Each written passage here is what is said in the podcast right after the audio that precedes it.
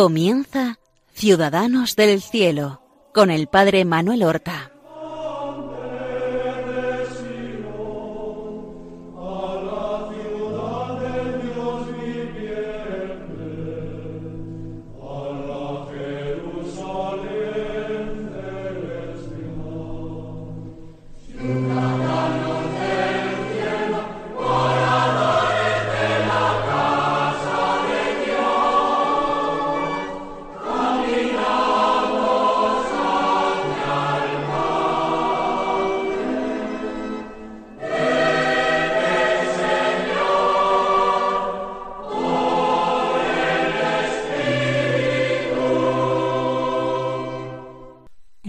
Buenos días, queridos oyentes.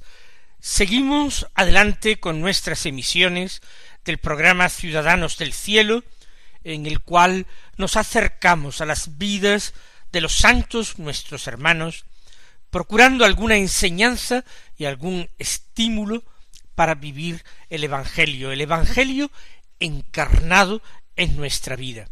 Son santos de distintas épocas que vivieron circunstancias muy distintas, hombres, mujeres o niños, pero que tienen en común su coherencia extraordinaria con la fe que habían aceptado, su amor a Jesucristo, pero un amor no idealizado, un amor realista, un amor concreto, que le llevó a preferir a Jesucristo a cualquier otra riqueza, ventaja o realidad mundana. Y nosotros habíamos comenzado la pasada semana a hablar de San Juan Diego, el indio que vio a Nuestra Señora, la Santísima Virgen María de Guadalupe, que se le apareció en el cerro del Tepeyac en lo que ahora es la ciudad de México.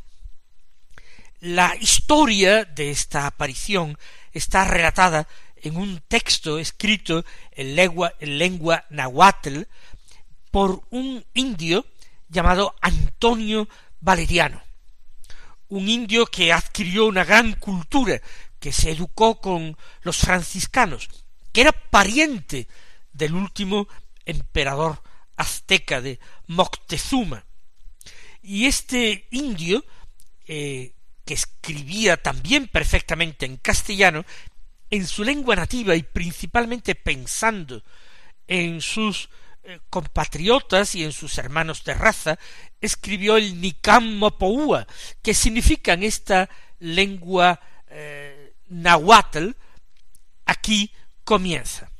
Son las dos primeras palabras del relato. El pasado día, la pasada semana, habíamos dejado la historia después de la primera aparición de la Santísima Virgen en el cerro, la Virgen que manda a Juan Diego, el más pequeño de sus hijos, lo manda al obispo de la ciudad, Fray Juan de Zumarga, franciscano, para que le dijera que la Virgen María, la Madre de Dios, quería que se le edificara una capilla, una casita sagrada, en la cual ella quería escuchar las súplicas de sus hijos, quería aliviar todas sus penas y dolores, una casita desde la cual ella ser invocada y amada y derramar su amor. Y Juan Diego cumplió al punto su embajada y pudo llegar a presencia del obispo, que le escuchó con paciencia, pero en absoluto convencido, y que le dijo vuelve otro vez, vuelve otro día, hijo mío, ya te oiré más despacio y a examinar este asunto, a ver qué es lo que hay que hacer. Pero él se dio cuenta de que no la había creído. Por eso, el mismo día, regresó hacia el cerrito del Tepeyac y subió al cerro y allí volvió a ver a la Santísima Virgen y le dijo que enviara a otra persona más capaz, más importante porque él era muy poca cosa. Recuerden sus palabras. Envía, Señor, a uno de los principales, alguien conocido, respetado, estimado, que él lleve tu amable palabra para que le crean, porque yo soy, dice Juan Diego, un hombrecillo. Yo soy un cordel, soy una escalerilla de tablas, soy cola, soy hoja, soy gente menuda. Y tú, niña mía, la más pequeña de mis hijas, señora, me envías a un lugar por donde no ando y donde no paro. Perdóname que te cause tanta tristeza y caiga en tu enojo, señora y dueña mía. Juan Diego le viene a decir a la Virgen que él no está acostumbrado a andar en palacios, en residencias episcopales, entre criados que le reciben, le hacen esperar. Él no está acostumbrado a ese ambiente en absoluto. Enviando la Virgen a alguien de más eh, importancia, quizás, dice Juan Diego, será mejor escuchado y atendido. Pero la Virgen María le respondió Oye, hijo mío, el más pequeño, ten entendido que son muchos mis servidores y mensajeros a quienes puedo encargar que lleven mi aliento, mi palabra, y hagan mi voluntad. Pero es de todo punto preciso que tú mismo vayas, ruegues, y que por tu mediación se cumpla mi voluntad. Mucho te ruego, hijo mío, el más pequeño, y con rigor te mando que otra vez vayas mañana a ver al obispo, háblale en mi nombre y hazle saber por entero mi voluntad, que tiene que construir el templo que le pido, y otra vez dile que yo en persona, la siempre Virgen Santa María, Madre de Dios, te envía. Fíjense la cantidad de giros que se utilizan en esta lengua nahuatl, giros para expresar la cercanía, la ternura, el cariño, la confianza. La Virgen María le llama a Juan Diego el más pequeño de mis hijos. Pero es que eh, Juan Diego le llama a María, a quien ve una muchacha jovencísima, mucho más joven que él, que era ya un hombre de cierta edad, ya un hombre maduro, le llama también la más pequeña de mis hijas. Eso sí, la llama señora mía, y él la ha reconocido inmediatamente con esa capacidad de entender las cosas de Dios que tienen los pequeños. María se empeña. Es él, no puede ser otro el que lleve sus palabras. Tiene que ser el más pequeño de sus hijos. Tiene que ser él quien lleve su aliento, su palabra. Parece que es un giro propio de esta lengua. La palabra se identifica con el aliento que se exhala al pronunciar la palabra con los labios. De alguna manera el aliento hace referencia a la vida y la palabra es algo que sale de dentro. La palabra es algo que tiene que ser sincero, expresa la interioridad, brota del corazón. Las palabras de la Virgen de Guadalupe brotan de su inmaculado corazón y expresan su voluntad, que no es otra que la voluntad de Dios, que la voluntad de su Hijo, aquel que daba gracias al Padre, porque las cosas importantes del reino las había ocultado a los sabios y entendidos de este mundo para revelarla, para entregarlas a los sencillos. No, no es indiferente con que esta mis, este recado se transmita con uno u otro. Tienes que ser tú. Por eso mucho te lo ruego hijo el más pequeño, y con rigor te lo mando, te lo pido con exigencia, que vayas mañana otra vez a ver el obispo. Y le manda con la misma embajada, tiene que construir el templo que le pido. ¿Y quién se lo pide? yo en persona, la Virgen Santa María, Madre de Dios. Juan Diego no es un hombre afectado por falsas humildades. Los falsos humildes, los que no lo son verdaderamente, aunque quieren aparentarlo o dar a entender que lo son, continuarían resistiéndose una y otra vez diciendo que no son dignos, etc. Pero cuando la Virgen se lo dice de nuevo, él vuelve a aceptar. Señora mía, reina, niña mía, le dice, yo no quiero disgustarte, de muy buena gana iré a cumplir tu aliento, tu palabra. De ninguna manera dejaré de hacerlo, ni tengo por penoso el camino. Iré a hacer tu voluntad. Pero quizás no seré escuchado con agrado, o si me escucha no me creerá. Mañana por la tarde, cuando se ponga el sol, vendré a traerte la respuesta que me dé el obispo a tu mensaje. Ya me despido de ti, hija mía, la más pequeña, mi niña y señora. Descansa entre tanto. Juan Diego es un hombre lleno de esa ingenuidad propia de alguien que ha salido de una cultura primitiva y que sin embargo ha entendido perfectamente lo fundamental. Él sabe que humanamente que hay pocas posibilidades de ser creído, pero él no quiere disgustar a la señora, lo hace por ella.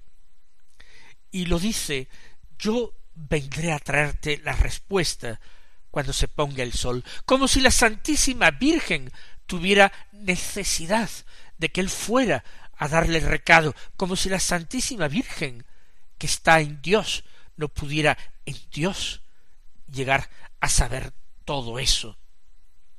Y le dice me despido de ti, hija mía la más pequeña, niña y señora, descansa entre tanto, como si la Santísima Virgen, asunta al cielo, resucitada y gloriosa, con su Hijo en el seno de la Trinidad, como si ella tuviera necesidad de descanso.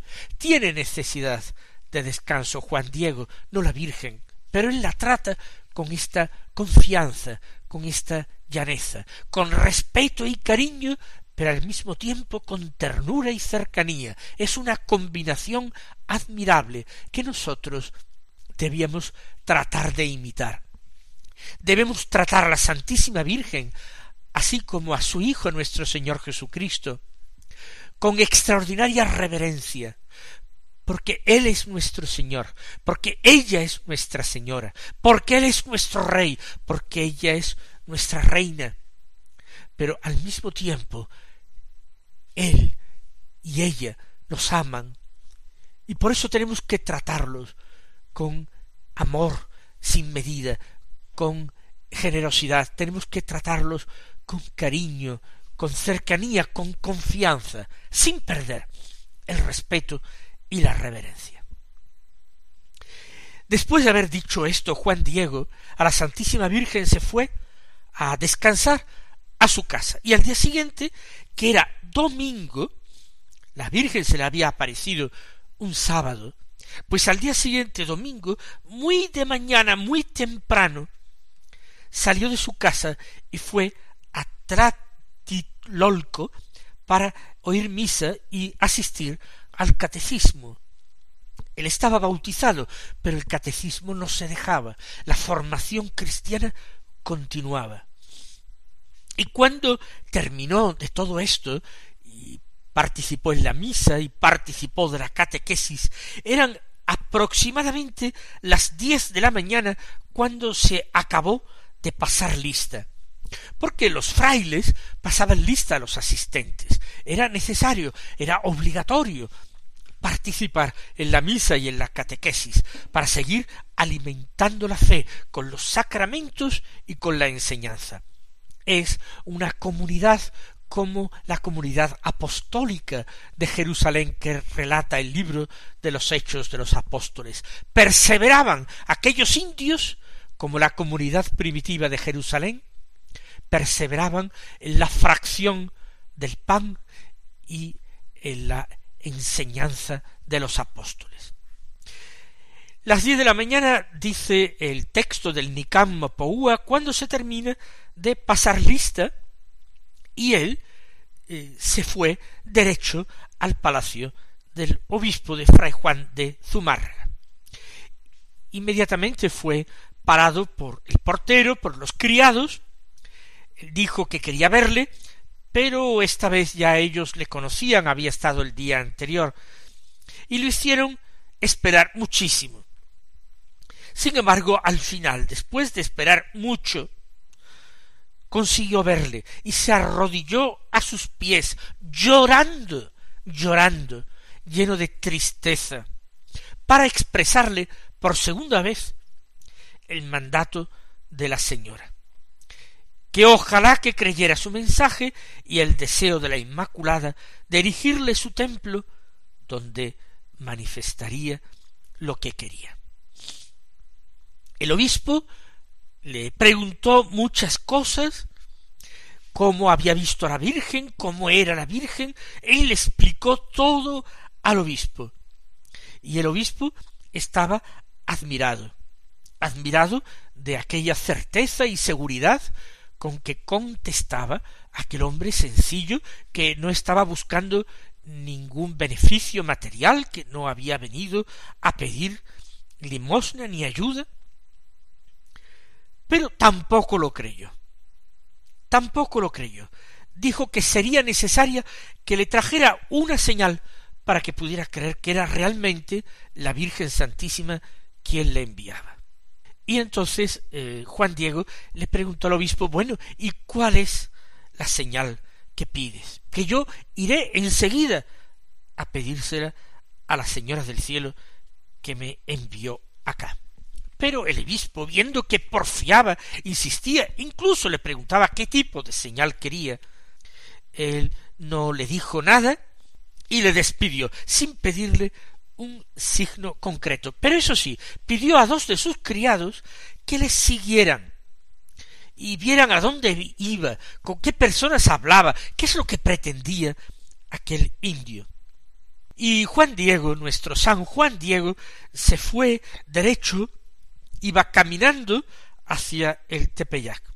Y cerca de un puentecito que hay para llegar al Tepeyac, las dos personas que le seguían le perdieron de vista, de una forma un tanto asombrosa, porque aunque le buscaron por los alrededores, no lo encontraban. Y por eso regresaron a casa del obispo molestos, eh, despechados, porque no habían conseguido seguirle hasta el final.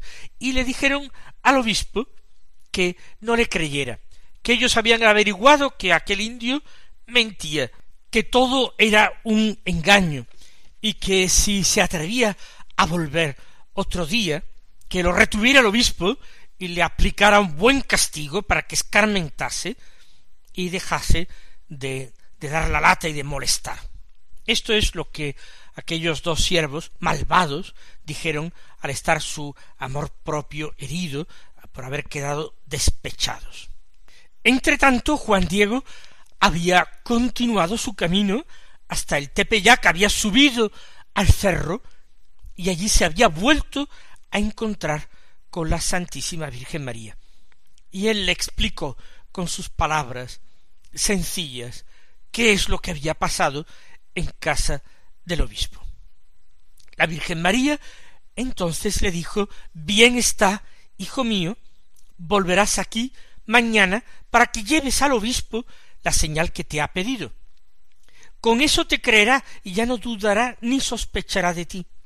Y sábete, hijito mío, que yo te pagaré tu interés y el trabajo y cansancio que por mí has tenido. Ea, ahora vete, que mañana te espero aquí. Así despidió a Juan Diego. Pero Juan Diego, cuando llegó a su casa para descansar, encontró que un tío suyo con el cual convivía, Juan Bernardino de nombre, estaba enfermo, estaba enfermo de gravedad. Por eso, el lunes, él se quedó junto a la cabecera de su tío enfermo y no fue hacia el Tepeyac. Más aún, él tuvo que ir a buscar a un médico para su tío. Sin embargo, por la noche, el tío se puso al borde de la muerte, muy grave, y ya el médico dijo que no había esperanza y no habría de curar de esa enfermedad. Con lo cual, muy temprano, de noche aún, la madrugada del martes, salió Juan Diego hacia Tlatilolco, a la misión franciscana, a buscar a un sacerdote que había pedido su tío, para que le confesara, para que le administrara los sacramentos y le ayudara a bien morir. Así fue que él el lunes no se entrevistó con la Virgen. Y cuando él iba al convento, tenía que pasar cerca del Tepeyac. Y dijo, si voy derecho, me va a ver la señora, y me va a detener para que lleve la señal al obispo. Y mientras tanto mi pobre tío está esperando. Y entonces dio una vuelta al cerro y pasó por el otro lado para que no le viera la señora y no le parara. Eh, fíjense la ingenuidad de este indio, sin embargo lleno de solicitud y de amor también por su tío. Pero la Virgen María estaba allí, y él la vio bajar desde la cumbre del cerro del Tepeyac, hacia el camino por donde él iba, a su encuentro, y llegó hasta él, y le dijo ¿Qué hay? Hijo mío el más pequeño, ¿a dónde vas? Y él se quedó avergonzado y asustado, pensando que la Virgen le reñiría por haberle desobedecido. Y así eh, se entabla un nuevo diálogo entre la Virgen y Juan Diego, lleno de sorprendente ternura. Ah, tenemos que aprender a rezar según este modelo de la conversación de Juan Diego con su Madre del Cielo. Nosotros continuaremos narrando esta historia, que por otra parte no es muy larga lo que se sabe de Juan Diego después del acontecimiento que tuvo lugar aquel mismo martes. Nosotros aguardaremos también nuestro próximo martes para conocer el desenlace de esta historia y poder así alabar y bendecir a nuestra Madre del Cielo y dar gracias a Dios por santos como Juan Diego, que tanto nos ayudan en el camino de la infancia espiritual. Que el Señor os colme de bendiciones y hasta la próxima semana.